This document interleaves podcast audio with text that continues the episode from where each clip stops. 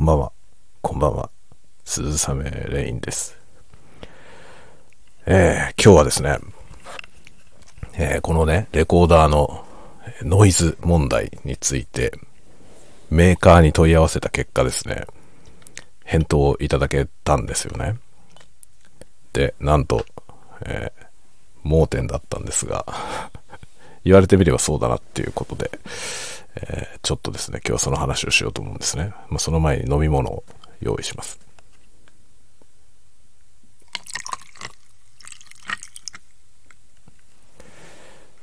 まあ、もうおなじみですね。寝室の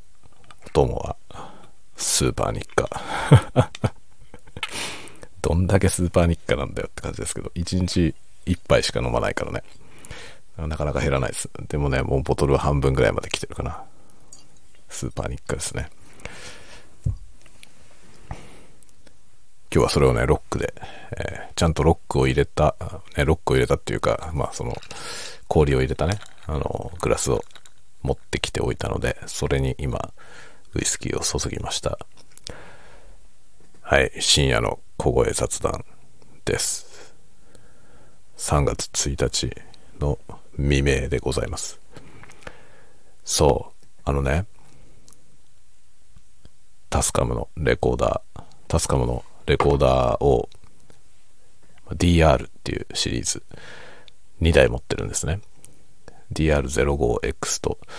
DR40X というね、この2つを持っているんですが、どっちも同じ問題があるという話を、えー、タスカムに、サポートにですね、問い合わせました。なんかブツブツブツブツって音がするというね、そういうノイズが入るんですという話をしました。で、あれですね、この深夜の小声雑談を聞いてくださっている方は、あの、多分ほぼ毎日ね、毎日やってますから、その毎日のやつ、1個前のやつとか、2つ前のやつとか聞いていただくといいと思うんですが、まあ、1回につき1回ぐらいはですね、必ずブブブブブブって言ってる、なんかね、電気的なノイズが乗っている現象が確認できると思います。あれがですね、あの ASMR の収録にも、まあ、ASMR の方は DR40X を使ってて、えこの深夜の小声雑談は 05X を使ってるんですけど、同じようなノイズが乗るんですね。で、まあ、パソコンのファンノイズを嫌って DR を使って SMR を録音してるんですけど、DR にするとそのブツブツ音が鳴るということで、これをですね、どうしたものかと考えていたんですね。また別のレコーダーを買おうかなということを考えてたんですが、DR シリーズの固有の問題なのかどうなのかっていうことがよくわかんなかったんで、えー、メーカーのサポートに連絡してみました。そしたらですね、そのね、こういう感じのノイズだということを説明したところですね、それは電磁ノイズじゃないかと。電磁波によるノイズじゃないかと言われました。なるほどと。なぜなら、例えば今これはですね、iPhone に録音してますねなるほど。この iPhone は通信をしている。だから、電磁波のノイズが発生する。そういうことだったのかとちょっと思いました。そこで今日はですね、まあ、スタンド FM というアプリはね、この僕のスタイフでも何回か喋ってますが、えー、結構、えー、ダメな仕様が あの、スタンド FM ね、プラットフォームとしては気に入っていますが、アプリとしては、えー、ダメだと思っています。何がダメかというと、通信ができないとアプリが起動できないという問題があるということですね。で、今日は今試しにですね、えー、DR05X を iPhone に接続して、オーディオインターフェースとして認識をさせる。その後、え、スタンド FM のアプリを起動して、え、Wi-Fi につながってる状態で起動して、えー、収録のね、あの、新しい、え話数を、エピソードを収録するという機能を開きます。開いた状態で、えー、テスト録音を行いまして、えー、こんばんはこんばんはだけ言ってね、それを確認して、えー、ちゃんと DR で撮れているということを確認しまして、その上でエアプレインモードに切り替えました。これによってですね、4G と、Wi-Fi の通信が遮断されました。これによって電磁波がどの程度軽減されるか。これちょっと今今日はテストです。この DR05X の収録にですね、あのブツブツノイズ、毎晩乗っていたあのブツブツノイズがもし乗らなければ電磁波のノイズってことでビンゴだと思います。だとしたらですね、ASMR 収録してる時に、えー、まあ iPhone はですね、別の部屋に置いておく。えー、別の部屋に置いておくそれでもノイズが乗るようであれば、えー、Wi-Fi の仕業という可能性があるので、えー、Wi-Fi ルーターを落とす。でもね、Wi-Fi ルーターを落とすとね、家族にもね、迷惑がかかるんですよね。それは避けたいよね。でも Wi-Fi でノイズが乗るんじゃね、ちょっと困っちゃうよね。シールドしといてほしいよ。本体を。本体をね、シールドしといてほしいよね。だってあれですよ、あの、USB オーディオインターフェースとして使えますよって歌ってるものなので、ぱりね、iOS のデバイスがね、すぐそばにあって、で、ノイズが乗るようでは困るわけですよね。シールドしといてほしいよね。で、まあ、DR シリーズ自体はね、自分自身でネットネットにつながるとかそういう機能はないので、まあ、完全に遮断してもいいはずなんですよね。なので、どうやろうかなって考えているところです。逆にその Wi-Fi の、Wi-Fi ルーターのレベルの電波で電磁波がね、ノイズが乗るようだとしたらですね、えー、いわゆる普通のね、MTR、ハードディスクとか、ハードディスクじゃないね、今時のやつはだいたい SD カードに録音するタイプですけど、そういうレコーダーを、そのね、ルーターの置いてある部屋の中で使った時にどうなるのか。さすがに MTR はシールドされてると思うんですけどね。思いたい。思いたいけど、どうですかね。ちょっとわかんないよね。で何が原因でノイズが乗ってるのかわかんないので。で、今ここのね、寝室は、あの、Wi-Fi は飛んでますけど、Wi-Fi のルーターからはちょっと遠いんですよね。ASMR 撮ってるとこはね、本当にルーターが置いてある部屋の中なんで、同じ部屋の中にルーターがあるんですよね。ということでね、まあ、電磁波、電磁波だということで、今日はね、今そのエアプレインモードでスタイフが録音できなかったら、あの DR05X の本体をね、アルミホイルで巻いて 録音してみようかなと思って、一応アルミホイルも持ってきてます。が、一応ね、あの、今エアプレインモードで録音ができてるので、先にツールを起動しとかないとダメですよ。スタイフのアプリを先に起動して、起動を確認した後で電波を遮断しないと、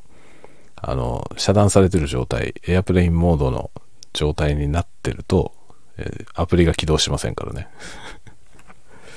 いや、これほんとね、スタンド FM のアプリは、ほんとそのね、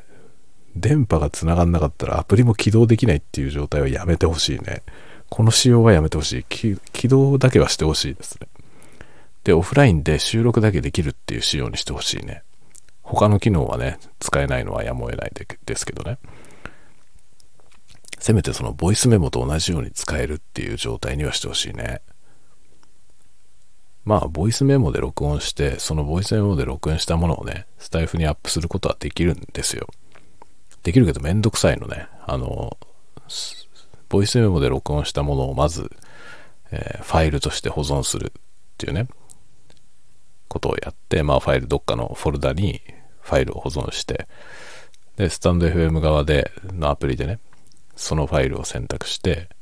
えー、差し込むという。まあ、こういうプロセスを踏めば、ボイスメモで録音したやつをスタイフに上げることはできます。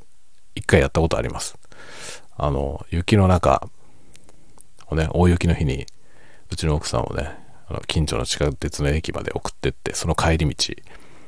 に、えー、アプリが起動できなかったんで、やりましたね。あの、ボイスメモで録音して帰ってきて、えー、帰ってきてからその収録したやつをアップするっていうことを一回やりました。なのでできるのはできます。できるけどめんどくさい。そのぐらいめんどくさがんなよって言われそうだけど、でもね、スタンド FM がオフラインでも起動してくれればいいだけなんだよね。オフラインでも起動するようにしてくれて、その収録だけはね、できる。まあ、アップロードは電波が悪くてできませんよってもちろんね、電波が悪かったらできないから、そういうメッセージをね、出していいと思いますけど、アプリ自体が起動しないっていうのは ちょっとどうなんだっていう。しかも、その、電波状態が悪いから起動しませんよっていうメッセージをせめて出せと思いますね。何も出ないままね、あの、スプラッシュ画面でしばらく頑張った後ね、何も言わずに落ちるんですよ。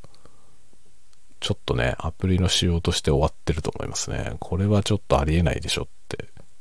なぜ落ちたのかわかんないんですよ。まあもちろんね、使ってる人からすればわかると思いますけどね。何回かやってみれば、あれなんで起動できないのかなっつって。で、まあ起動できない時の条件をね、考えてみれば、まあ電波がダメなとこだとダメなのかってわかると思いますけど、不親切でしょう。どう考えても不親切ですよね。なんで起動できないのかぐらい説明しろよって思いますよね。まあそこのところがね、えー、非常に気に入らないですね。スタンド FM という仕組み自体は好きですけど。プラットフォームは好きです。でもアプリは嫌です。どっかでこういう体験をしたなって言って今思い出したのは、格読む。格読むのアプリはひどすぎてびっくりしますね。使ったことありますか？格読む。格読むのあの、格読むってウェブのね、あの、小説を公開するサイトですけども、格読むのアプリがあるんですけど、終わってますね。まともなとこに外注すればいいのになと思うレベルです。まあ何もかも終わってて、もうどこが悪いかということももう説明するまでもないぐらい全部悪いです。ちょっとね、稀に見るほどひどいアプリなんで、えー、笑えますよ。ひどすぎますね。えー、まあ、アルファポリスのアプリ、最初ね、その僕、カクヨムのアプリの前にアルファポリスのアプリ使ってたんですけど、アルファポリスのアプリもね、まあ、大概ですね。大概だけど、カクヨムのアプリと比べたらね、なんか、あ、あれは良かった方だったんだなって思いましたね。ひどいですね。どうなってるんだよな。で、ノートのアプリはね、えー、中途半端ですね。ノートのアプリは、あの、悪くないですよ。あのアルファポリスとか、カクヨムのアプリに比べたらはるかにいいです。さすがやっぱりね、あの、エンジニアの会社だなっていう感じはしますね。でも、中途半端ですね。かなり中途半端。あの、ブラウザからだとできることで、アプリだとできないことが多すぎます。だってアプリなんだからさっていうね。アプリの方がブラウザより融通が利くぐらいでいいじゃないと思わない？専用のアプリなんだから。ねブラウザよりもこっちの方が便利じゃなきゃさ、だって、アプリ使わないでしょ。ブラウザの方がいいんだったら。ねえ、そう、ど、そこをどうお考えですか？と思うけどね、本当に。そう、わざわざアプリをね、作って、専用アプリを作って、それをダウンロードさせているにもかかわらず、ね、しかもね、ノートっていうそのね、プラットフォームのいいところ、いいところは、マネタイズができることですよね。サポート、投げ銭システムのサポートっていうのがあったり、有料のコンテンツができたりしますが、えー、アプリからだと買えません。買えないし、サポートもできません。素敵ですね。なんでだよって感じですね。なので、まあ、読むのにね、そのノートのアプリを使って読んでて、あ、これサポートしたいなとか、有料のやつ買いたいなって思った時に、ブラウザを立ち上げ直してですね、ブラウザで改めてログインして、えー、買うという。じゃあ最初からブラウザで見るよってなるじゃん。なるよね、普通。なんで決済できないのっていうね。アプリで決済ができないんですよ。でもブラウザだとできるんですよ。ね。なんでっていう感じじゃない？その、要はさ、その、ウェブアプリケーションと同じバックエンドをね、アプリで駆動すればいいんじゃないのっていう気がするんですよね。どうせだって通信してるんだからね。なのに、あの、アプリではね、その、記事の購入とかはできないんです。ねじゃあ何のためのアプリなんだよっていうね そこら辺がよくわかりません。はい。まあなんかこの間からね、アプリのね、設計仕様みたいなこと意味わかんないものが多いって話を、えー、してますけどね。なんだろうな、あの、ユーザー、ユーザー目線でね、触ってみたりとかしないのかなって本当に思うよね。ちょっと自分がユーザーとして普通に使ってみればね、あ、ここがこういう状態だと使いにくいなとか、この挙動だと分かりにくいなとかさ、そういうのってすぐ分かると思うんですよね。スタンド FM がね、本当にアプリがその電波が悪いと起動できないっていう問題はずっと前からあるんですよ。僕が初めてスタンド FM やった時からですから、その時すぐにね、これは使いにくいなと思ったのよ。もう1年以上前ですよ。その間ね、このアプリ作ってる人が誰も気づかないのっていうねスプラッシュが出てそのまま黙って落ちちゃうけど、それ誰も気づかないのって、すごいそこが疑問なんですよね。だからなんかプラットフォームはどんどん進化していってて、あの、なんか有料のコミュニティみたいなやつね、会員制のコミュニティができるようになりましたとか、なんか有料コンテンツ売れるようになりましたみたいなことをやっていて、次第になんかね、音声版のノートみたいになってきましたよね。すごくね、面白いと思うんですよ。期待してるんですよね。なのにアプリがね アプリにものすごい根本的な問題があって、そこを早く直せよって 思いますね。ねなんかこういうのってどういう風になってるのかなって、ちょっといろいろ邪推しちゃいますけどね。まあ、いろんな事情はあるんでしょうね。きっとね。まあ、事情は、いろんな事情はあるんだろうと思うんですけどね。でも、誰も気づかないのかよって ちょっと思うよね。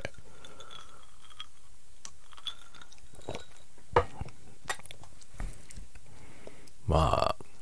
無料だしね。あんまり。文句も、ね、文句言ってもしょうがないかなっていう のはあるけどね。まあ無料で使わせてもらってますからね。何もいいんですけどね。でも多分ね、これも良くないんですよね。無料だと思うから。無料だから、しょうがないと思っちゃうから、僕みたいにこういうこと気づいてる人いっぱいいると思うんだけどさ、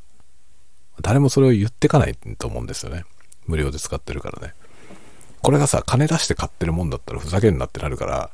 あの、文句言うでしょ、サポートに。そうするとね、あの、作ってる人が気づいてなかったとしても、こう、サポートのとこに文句が来れば、あ、そんな問題あるの？ってなって、で、しかもそういう要望がどんどんいくつもね、同じ問題が何件も指摘されてくれば直さなきゃってなるんで、改善されていくんですよね。だから無料のアプリって多分そこの改善がされにくい問題はあるかもしれないよね。だ無料のものを使わせてもらっといてなんかね、文句言うのもあれだなと思っちゃうしね。でもそこがあの、同じ無料でもね、オープンソースだと、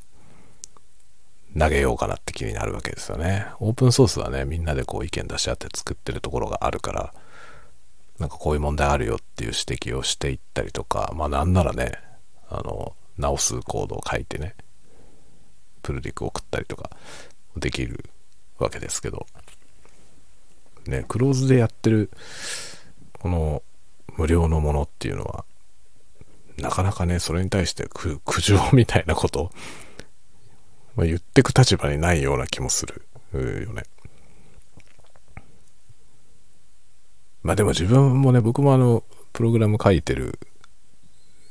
端くれみたいなね、プログラマーの端くれみたいな仕事してますけど、そのね、書いてる側からすれば言ってほしいよね。なんかそういう不具合みたいなこと見つけたらそれは教えてって思うよね。だから思ってると思う。本体でだから僕は言えばいいのよね。あの、 App Store のね、あそこに書けばいいんですよね。あの、電波状態が悪いとスプラッシュで黙って消えるのはどういうの？それはやめた方がいいよっていうね。せめてなんかメッセージ出してっていうのは、あの、イシューとして上げていけばきっとすぐ対応してくれると思いますけどね。言ってよって思ってんだろうと思うけどね。まあね、ね、ユーザーなんてそんなもんですよ。ね、僕みたいなもんですよね。矛盾してるわけですよね。ね、一方ではなんかね、こう文句は言ってるけど、それをちゃんとサポート窓口にね、こう問題として上げてくってことまではしないという。めんどくさいから。そんなもんですよね。有料で買ってるコンテンツとかについてはね、あの、どんどんサポートに相談してますね、僕は。これは不具合なのとか仕様なのっていうのは結構聞いたりしてますね。あとこんな風になるけどっていう問題を報告したりとかね。割とその買ってる、お金を出して買ってるプロダクトに関しては言ってってますね。まあサポートを受けることも込みでお金払ってるということだからね。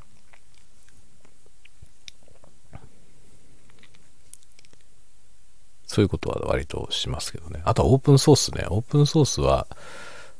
ね、あの、基本的に意見くださいねっていうスタンスなので、そこに対してはなんか意見言ってったり、こうやって直すといいんじゃないっていう提案をしてみたり、まあ、実際コード書いたりとかもね、することもありますね。まあそんなこんなでね、今日はこのノイズがね、どうなってるか、あのね、モニターできないっていう問題があるんだよね。このオーディオインターフェースとして使っていると、自分が今喋ってる声はね、これは、あの、オーディオインターフェースのマイクを通して iPhone 側に今録音はされてるんですけど、その音が返ってこないので、モニターできないんですよ。どんな風に録音されてるかは、この録音を一回止めてね、再生してみないとわかんないんですよね。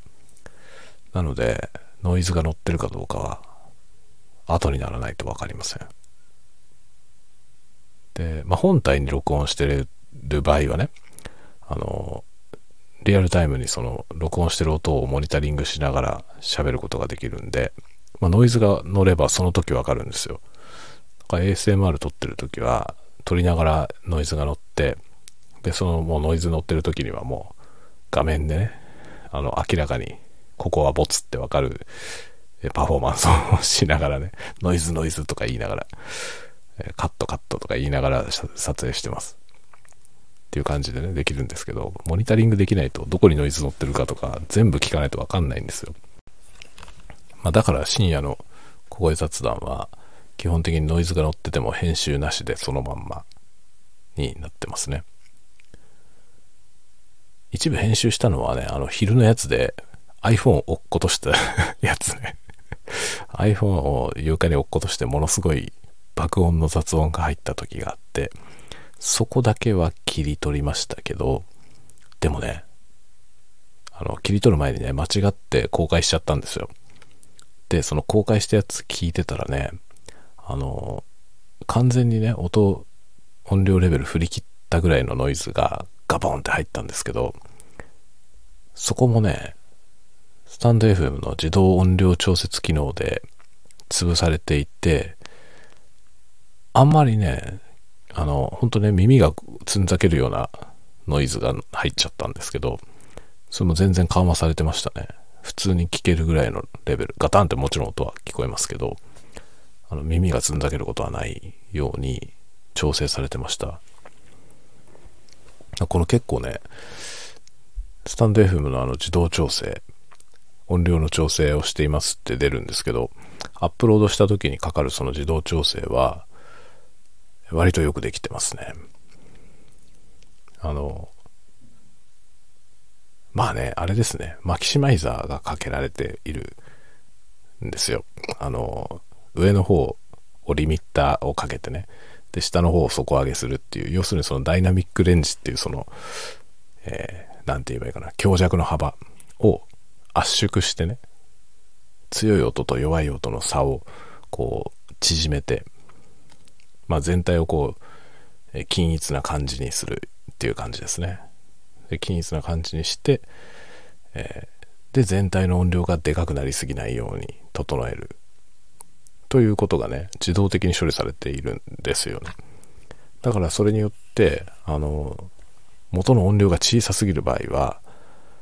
このね、喋ってる声がちっちゃすぎるとかね、録音してるレベルが低すぎるとかいう場合は、あの、後ろになってるホワイトノイズごと全部音量が上がってしまうんで、すごいノイズーなものになってしまいますね。だからまあなんだろう、スタンド FM で自分の上げてる音声がね、すごいシャーって言ってるなって思う人は、あの、録音レベルを上げる。最初から録音レベル上げるか、あの、マイクに近づいて話すっていうのがいいと思いますね。要はその、背景で鳴ってるホワイトノイズよりも自分の声がはるかにでかいという状態で録音すれば、あの、でかい方の声に合わせてね、音量調整がされるので、まあ、一緒にそのホワイトノイズが盛り上がってくるってことがなくなりますね。これによって、まあ、ちょっと専門用語で言えば、SN 比が改善するということになりますね。まあ、オーディオとかでよく言う SN 比、シグナルノイズ比っていう言葉がありますけど、SN がいいっていうのは、まあ、なんだろう、シグナル、信号に対して、えー、ノイズの比率が低いってことですね。だから、えー、声が小さければ小さいほど SN は悪くなりますし、録音レベルが低ければ低いほど SN は悪くなります。ただし、録音レベルはでかければいいってもんでもなくて、えー、音が割れるとですね、今度はそれは修復できないという事態になりますね。まあ、音でも絵でもそうなんですけど、そのレベルが振り切ってしまうと修復できない状態になるので、後のね、デジタル処理で、まあ、どうにもならないっていうね、損失が生じますので、でかすぎるよりは小さすぎる方がまだましですね。ただ小さすぎる場合は、えー、SN が悪化するという問題はありますね。なのでその小さく録音したものをね、あのちょうどいい音量に上げると後ろのノイズも全部持ち上がってしまって、まあ、結果としてシャーって言ってる やつになってしまうというねことがありますね。なんでこんな話になったんだ そうまあ、最近そういうねなんだろうオーディオのことばっかり考えてますね。もともと好きなんですよね。もともと好きなんです。それがねここ最近再燃したんですね。1回目がね、ポッドキャストを始めた時ですね。えー、まあ音声配信をね、ちゃんとやろうって思って、えー、やり始めて、まあ、もともと好きだったこのね、音の処理っていうことに、また興味がね、戻っていって、で、第2段階として ASMR もうこれがね、沼の入り口でしたね。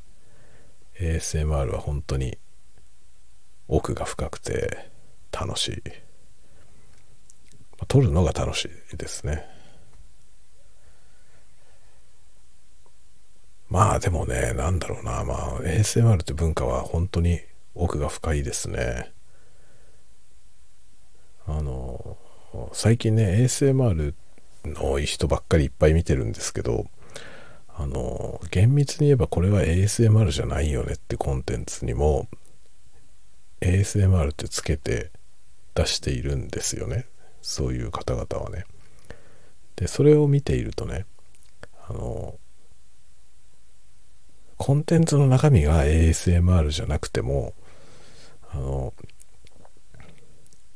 見る側の意識の問題でね、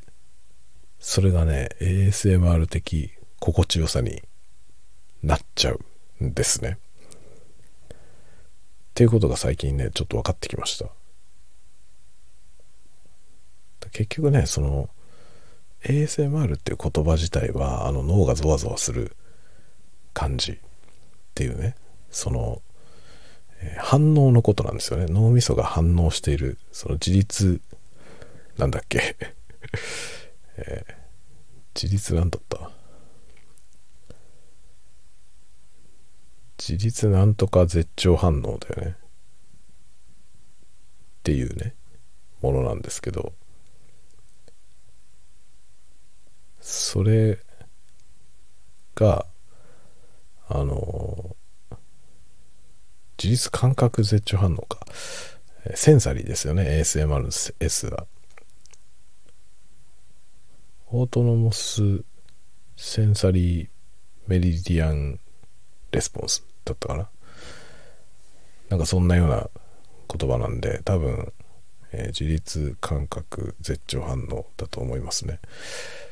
その反応のことですよね。ASMR って。でも、それがね、結果としてリラックスにつながったりとかね、するわけですよね。ストレスの解消であったりとか。で、そういうことにつながっていくので、あの、ASMR の結果もたらされるその、リラグゼーションっていうものがあってね。なので、その本当は ASMR 感覚を経て、リラックス、リラクゼーションを得るというね、サイクルになっているはずなんですけど、その途中を通らないまま、直接リラクゼーションに行ったものに関しても、同じ満足が得られるわけですよね。そうするとね、ASMR のあの配信配信者の人たちが、えー、厳密には ASMR じゃない、そういう絶頂反応を起こすような要素がない動画を作っていても、同じようなリラックスが得られるので、ASMR として満足できちゃうわけですよね。行き着く先が同じだから。最近それも分かってきて、なるほどと思って。だからこう、ASMR の人の作ってる ASMR じゃない動画に ASMR って書かれていても、それに対して誰も文句は言わないわけですよね。文句は言わないし、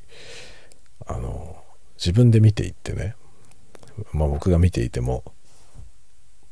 満足が得られるわけですよ。とても心地いいんですよね。それはね、本当に面白いですね。だ何でも、本当ね、ASMR 足り得る気がしますね。まあ、なるべく僕はね、その、本来の ASMR の、えー、その絶頂反応のところを追い求めたいと思ってはいるんですけど、まあそれ以上にやっぱりなんだろうね、リラックスはしてほしいですよね。だこのスタンデーヘンもそうだけど、あの落ち着いたりとかね、寝られるっていうコンテンツ。だから、有用な話をするっていうよりは、なんか寝れればいいかなっていうね、なんか眠いなっていう話ができたら、それでいいのかなと思ってるんですよね。そういうなんかね、リラクゼーションだよね。やっぱりだからやりたいことはね、リラクゼーションなんだよね。要するに。落ち着くものを作りたいですね。そこはね、音声では落ち着くものをやりたいなと思うんですよね。でも文章ではそうじゃないんですよね。刺激。刺激をもたらしたいなと思うんですよね。それこそ眠い時に読んでも目が覚めるようなやつをね、やりたいなと思いますね。だから文章でやりたいと思ってることと、音声でやりたいと思ってることが、だいぶ離れているんじゃないかなと思いますね。僕は最近そういうふうに自己分析 しています。さあまあそんなことで。今日はね動画撮ろうと思ってたんですけどもう早々に引き上げて部屋に帰ってきました。まあというのがね今日ねうちの奥さんがねうちの奥さんが残業張り切りすぎてあ今聞こえますか？今ね2階でうちの奥さんがドライヤーをかけてます。あのね、残業張り切りすぎてきて、帰ってきたのが11時過ぎてたんですよ。遅すぎんだろっていうね。朝の8時、8時から働いてるんですよ。7時、7時15分ぐらいに家出てくんですよ、朝。それで帰ってきたのが11時過ぎ。ひどくない？張り切ってね、残業してきちゃって、今日は。で、帰ってきたのが11時過ぎでしょ。そうするとそこからさ、まあ、ご飯食べさせてね、まあ、僕は子供たちにご飯食べさせてあの残ってしてあったからね。それを温め直したりとかして出して食べさせるでしょ。その後お風呂入るわけですよね。うちの奥さんがね。でお風呂入ってる間 ASMR は収録できないんですよ。僕の部屋の真上がお風呂だから。だからちょうどね ASMR は収録はできないのででお風呂上がってきたらこうやってドライヤー回すじゃない。でこれも ASMR 撮ってたらね、音入っちゃうから、でこの間、収録できないんですよ。で全部、そのうちの奥さんのお風呂周りが全部終わんないと、収録ができないので、まあ、普通の時間に帰ってきてくれた日じゃないと 無理なんですよね。普通の時間に帰ってくれば、まあ、9時半とかには全部終わるから、そうすると10時ぐらいから収録できるんですよ。で、いつもそうやってやってるんですけど、今日はちょっと無理だなっていう。もうだって今日、もうすぐ1時だからね。で、今、ドライヤー回ってるでしょ？そうすると、1時から収録みたいな感じになっちゃうわけよ。ちょっとそれはできないから、今日はもう早々に諦めてね、酒飲んで喋ってます。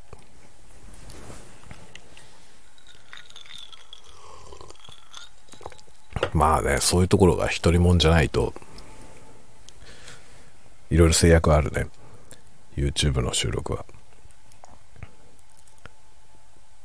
まあポッドキャストでもさすがにドライヤーの音はねちょっと苦しいかもね。ポッドキャストはね BGM が鳴ってるし喋りもでかい声で喋ってるから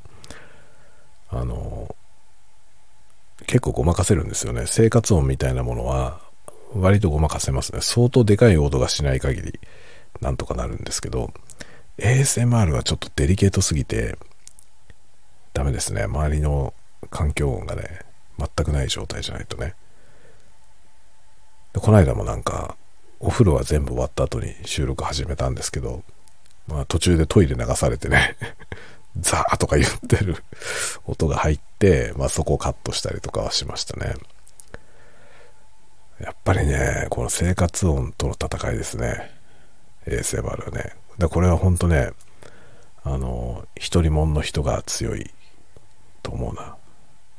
一人もんだったらね、自分だけ都合つければ、まあ、周りのノイズはね、割とシャットアウトしやすいでしょ。でもまあ、逆に一人もんだと、あの安いところに住んでるとね、あの周りの集合住宅だったりすると周りの音が聞こえたりとかっていう問題はあるかもしれませんね。うちは田舎の一戸建てだから本当にね自分の家さえクリアすればもうノイズは外的ノイズはほぼないですね。だからなんだろうあの収録してる時に車の音が入っちゃったりとかあと何あのサイレンの音とかね入っちゃったりすることはまあないですね。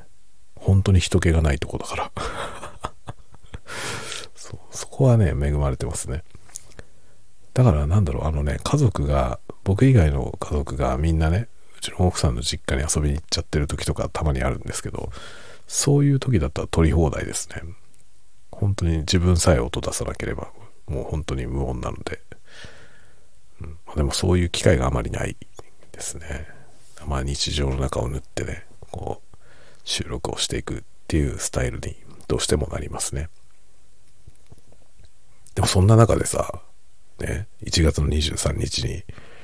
チャンネルをオープンして、約1ヶ月で20本ぐらい撮ったんですけど、頑張ってるでしょ ?1 ヶ月で 20, 20本って結構頑張ったんじゃないって自分では思ってますよ。まあ、ここ、ここから以降はね、ちょっとペースは落ちますね。まあ、最初の1週間本当に毎日アップしたんで、ね、今は週3ですけど、ちょっと週3も、3月はね、ちょっと週3崩れるかなっていう気はしてますね。小説を書かなきゃいけないんで。やっぱ小説書きながらね、ASMR もやるっていうのは結構苦しいね。というかね、あの、2本立てはやっぱりね、両立難しいですよね。うん。それは思ってますね。2本立てどころか僕、ポッドキャストもやってて、このスタンド FM やって、ね、ASMR やって小説書いてるから、4本立てですよね。そりゃ、そりゃ時間ねえよっていう話だよね。まあね、全部完璧にやろうと思わないからできるんだよね。多分こう全部完璧にやろうと思ってたらできないと思う。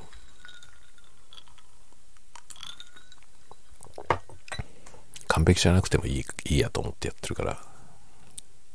ね。まあだから緩いんだけどさ。まあ緩さで売ってくコンテンツ。ね。みんながね、こう、寝てくれればいいんですよ。眠いなと思って聞いてくれるようなものを作りたいなと思ってますね。いや、でもほんとね、ASMR、僕はもともと寝つきがいいからね、あもうあんまり寝れなくて苦しむってことは少ないんですけど、たまにあるけどね、不眠みたいになることが。でも ASMR と出会って寝れないことはないですね、もはや。めちゃくちゃ寝る。ASMR はすごい寝れるし、このね、僕のこのね、深夜の小声雑談が自分的には超寝れます。こう今撮ってるでしょ？撮り終わったやつをね、撮り終わってすぐ公開して、その公開したやつをすぐ聞きながら寝るんですけど、本当にね、3分ですね。最初の3分しか聞いてない。もうそのまま寝てますね。これめちゃめちゃいい、ね、眠りのコンテンツなんじゃないかと自分では思ってるけど。だから僕、自分がね、これ聞いてね、頭3分しか聞けないからさ、もうさ、あと寝ちゃってるから。あの、皆さんもね、全然聞いてない前提で喋ってます。だから基本的にね、あの、聞いてほしいことは喋ってないですね。そんなコンテンツあんのかよって感じがするけど、うん、僕は基本的にね、スタンド FM ではあんまり聞いてほしいことを喋ってないです。なんか、うん、こう、よくわかんないことを喋ってる声がね、ずっと流れてると寝れるじゃん。だからわけわかんないこと言ってる方がいいのかなと思って、ね、まあさっきの音響の話とかもね、容赦なくマニアックな話になりますけど、あれもね、ね、別に、あの、分かってもらおうというかね、そのなんかチュートリアル的なね、こう、勉強になるみたいなことじゃなくて ことじゃなくてですよ。なんかよくわかんなくてもいいから、ちょっとね、耳に心地よく入ってきて、そのまま寝れるみたいな。そこを目指している感じですね。だからなんだろう、あの、もしね、こう詳しく話を聞きたいという、水教な方が いらしたらですね、あの、レターとかね、ぜひください。こんな話してほしいっていうのあれば、もう、ドマニアックにやります。ね、もう視聴者層とかそういうことは気にせずにですね、もう容赦なくマニアックになっていって、えー、分からなくて全然問題ないし、なんなら聞いてなくても良いというね。そういう感じです。だから本当なんだろうね、あの、うん、有用なことを喋ってるつもりは全くないし、多分、まるっきり有用じゃないと思うけど、全然いいんですよね。なんだかよくわかんねえなっていうね、感じで。でもなんかね、そういう意味では逆にね、あの、ものすごく僕のパーソナルみたいなものはダダ漏れなんで、あの、まあ僕が書いてる作品とかそういうものが好きな人にとっては、えー、面白いんじゃないかなっていうのもありますね。まあそうじゃない人はほぼほぼ多分何が面白いのかわからん ってなってんじゃないかなと思いますけど、うん、まあなんか何が面白いかわかんないけど、えー、聞きたいコンテンツにはしたいなとは思ってますね。そういうのって実現できるんだろうかっていう思いはあるよね。なんかそのね、興味のある分野の有用な話っていうのは聞きたいじゃないですか。だから、その、ね、そこにニーズがあるのは、まあ、ある意味当然なんですよね。だけど、その、興味ない話、あんまり興味のない話の専門的な話ってね、かえって耳に心地よかったりすることってありませんか？僕は割とそういうことが結構あってね、わけのわかんない話されてんの見るのとか好きですね。だから結構僕好きなのが YouTube のね ASMR で結構好きなのがあのあの女の子がねメイクするやつそのメイクを解説しながらね何してんのか解説しながら化粧していく ASMR やってる人が結構いるんですけどそれ見るのが好きですねから自分が全然その化粧することはないし、あの、ね、そのノウハウを得たいとかも全然思ってないんですよ。で、あのコスメのことも全然わかんないしね。でもそれをいろいろ説明しながらやってるその動画はわけわかんないし、そこから何かを得ようって全然思ってないんだけど、好きですね。それを見るのは好きですね。それがね、妙に心地いいのよな言ってることはほとんどわかんないしね。なんだかがこうでこうでって説明しながらやってるけど、その出てくる専門用語も一個もわかんないし、そう全然わかんない話をしながら、その、まあ、メイクをしていくっていうその動作をただただ見るというね。それはね、本当に面白いですね。なんか心地いいんですよね。で、気づいたら寝てんの。多分その、その対象に深い興味がないからいいんだろうね。だから寝るんだよね。結局ね。興味あったら見ちゃうじゃない。興味あったらその、例えばこれがオーディオの話だったりするとね、面白いからさ、オーディオの話を延々しながら配線するみたいな、そういう動画もしあったらね、僕はその話は興味があっちゃうから見ちゃうでしょ何言ってるか分かっちゃうしね。そうすると寝るっていう目的とは違ってくるよね。そこはちょっと思いますね。あといいのがね、そのね、全然知らない言語のやつを聞きながら寝るっていうのもいいですね。何喋ってるか全然わかんない っていうね。それは結構面白いですね。これなんかインドかなんかの人のね、あの、全然知らない言語で喋っているやつをね、延々なんかね、専門的な、しかも、マニアックな話をしてるやつをね、YouTube でかけてたら、あっという間に寝ましたね。もうね、何を話してるのか全くわかんないんですよ。その、英語だとね、こう、ある程度わかるじゃない。で、それがまあフランス語とかスペイン語とかになってくると、ほぼわかんなくなるんですね。で、ほぼわかんなくなるんですけど、インド語ぐらいになってくると、もはやなんだか全然わかんないですね。で、なんだか全然わかんないし、あの、その僕が見たやつはね、その話してる人が手ぶらの状態でね、いて、なんか手でジェスチャーしながら喋ってんだけど、具体的な画像とか何にも出てこないんですよ。だから何の話してるのか本当にわかんないの。それはね、なんかでレコメンドされてきたやつなんで、多分僕の興味のある範囲の話だと思うんですよね。だけど、全然もうタイトルとか見ないでただ再生して、そういうわけのわかんない話をしてるやつをずっと見てました、この間。あっという間に寝ましたけどね。で、結構 ASMR もね、日本人のやってる ASMR のとこに外国の人がね、コメントしてて、あの、日本語が全然わかんないから、いいって言ってる人が結構いましたね。日本語わかんないから、その日本語の語感が好きでね、音が、音が好きで、日本人が日本語で喋ってるやつ聞くと寝れるって言ってる人がいて、面白いニーズだなと思いましたね。ああ、わかんない言葉確かに寝れるよと思って。だから僕もね、一応その、日本語圏じゃない、日本語のわかんない人も見る前提で、でも喋りは全部日本語ですけどね。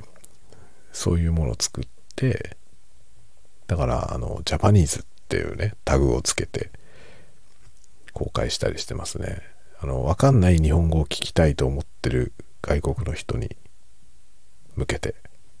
やったりしてますね。今日はね、ASMR で日本語を勉強してる人のやつを見てましたけど、面白かったですね。その人はね、英語圏の方で、あの、日本語勉強中なんですね。で、その日本語勉強しながら、あの、例文とかを読み上げながらね、話してるんですよね。その例文、日本語の例文を読み上げて、英語でその意味をね、説明しながら、その英語圏の人に日本語の説明をしながら自分が日本語を勉強するっていう、そういう ASMR、それも出してる人がいたんですけど、それは心地よかったですね。まあその人の声がね、心地よいってのもありますけど、なんかね、深いよ。本当に面白いね、ASMR。僕だからなんだろう、去年この ASMR ってもんに出会ってね。去年出会ったんだよ。遅すぎるよね。2010年ぐらいから流行ってんのに、僕は去年初めて知ったのよ。遅すぎんだけどさ。でも本当にね、人生がひっくり返りましたね。これに出会って。こんなに面白い世界があったんだと思ってね。今はもう本当に毎日そればっかり。見るのは全部 ASMR だし、作るのも ASMR のことばっかり考えてますね。小説書けよって話になるよね 小説はね、リラクゼーションとは程遠いものを書くからさ、また頭がね、狂ってるんで。うん、まあ、そんな感じのね、毎日を送っています。リラクゼーションを考える脳みそと、いかれた変態チックな話を考える脳みそとね、同じ脳の中に混在しています。カオスですね。カオスとは混沌。いいですね。混沌って言葉いいよね。最高ですね。もう何言ってるかわかんないけどね。僕は混沌が好きです。まあ、ね、混沌があるとさ、それを、えー、秩序をもたらしたくなるじゃない。で、その秩序に向かって、何とかしようとするわけですけど。しかしエントロピーは増大するんだというね。ことなんですよ。っていう話をね、この間、あの、ノートのね、有料マガジンの、有料マガジン購読者限定の動画としてアップしましたね。あれ面白いと思うんだけど、好きが3しかつきません。僕のその多分有料ノートのコンテンツで最下位だと思いますね、あれ。動画のやつ。ルービックキューブをね、組み立てながら、組み立てるっていうか、ルービックキューブ解きながら喋ってる雑談動画なんですけど、僕、ルービックキューブっていうおもちゃが本当に好きで、あれこそがね、秩序へ向かう道なんですよね。だから今直近でね、公開したあの、シオンズゲートっていう作品をね、これ割とあの、僕にしては珍しくライトな作品なんですけど、読みやすいと思いますけど、その作品で、まあ、どうしてもね、モチーフとしてルービックキューブ使いたかったんですね。で、まあそれを使って話を作りましたけど、一番最後の方で、そのね、ルービックキューブの何が面白いのかっていう話、まあ僕がそこにね、ここが面白いと思ってるポイントを、えー、まあ文章の中に込めました。まあルービックキューブはね、人生なんですよ。出たよ、たわごと。ねいや、人生なんですよ。混沌があってね、それを秩序に向かって進めていくのがあのパズルですけど、その途上でね、一見交代して見える動作が必ず入るんですね。まあ、何しろ揃ってる部分を崩さずに他の部分を揃えることは絶対にできないような構造になってますからこう順繰りに進めてきてね途中で必ず交代するわけですね。例えば最後の方でねあと4つあと4つ正しい位置に動かせば完成するという状態持ってきた時にその4つをね、直接ポコポコって入れ替えることはできないわけですよね。で、そのために他の部分が大幅に崩される。崩さないと、叱るべき位置に移動できないから、まあ、他のとこ崩されるわけですよね。だからこう、ピラミッド積むみたいにね、下から順番に積んでって、最後頂上に行き着くっていうことじゃなくて、こう、最短ルートでゴールに向かってるんだけど、途中だけ切り抜いて持ってくると交代してるように見えるんですよね。人生でしょう。そう思いませんか？毎日前進しようって思ってても、そんな単純じゃないでしょう。だから自分が前進するために、一旦後退しているようなことになることがありますよね。例えばピアノを弾いていて、指使いとかクソったれな状態でなんとなく弾けているという状態からしかるべき指使いをちゃんと覚えて指の形を覚えてってやると一旦弾けなくなりますよね。インチキでも曲がりなりになんとかなっていたものがね正しくセオリーを覚えてしっかりやろうと思ったら大幅に後退するってことありますよね。で音だけ聞くとね全然弾けなくなったじゃんってなる、なるんだけど、そこで一旦戻ることによって、そのまま進んでたら絶対たどり着けなかったとこへ行けるようになりますよね。なんかルービックキューブってそういうことを教えてくれるんですよね。その一見ここだけ取り出すと後退してるけど、もっと俯瞰で見てる人にとっては前進してるんだよっていうね。それが前進してるということを見える人になりたいなと思うんですよね。ルービックキューブやるたびに俯瞰で物を見たいっていう気持ちになりますね。まあ、全体のその完全なカオスから完全な秩序までの道のりが全部見えてる人にとっては進んでいる。だけどそれがわからない多くの人にとっては途中の部分だけ見ると後退しているっていうね。それを書いたのがシオンズゲートです。そう、俯瞰で物を見たいっていうね。その欲求から来てる作品ですね。だからまあ観覧車もね、重要なモチーフとして出てきますけど、観覧車っていうのは文字通り俯瞰で物事を見るための道具ですよね。で、あれに乗るとシステムの外に行けるという、それもシオンズゲートで書きたかったことです。どうですか？興味出ましたか？興味が出たら今はですね、シオンズゲートという作品はノートで公開してますので、めちゃくちゃ読みづらいです。めちゃくちゃ読みづらいですが、ノートにしか今のところ公開してないので、えー、今すぐ読みたい人はノートで読んでください。ただね、4月には今ノートのね、創作大賞ってやつに出してますけど、4月には結果出るみたいなんで、結果が出たら、NOVEL DAYS とカクヨムにアップします。というか、カクヨムにはね、前のバージョンがあります。あるけど、非公開になってます、今。今回ね、ノートに書くにあたって大幅に改稿したんですね。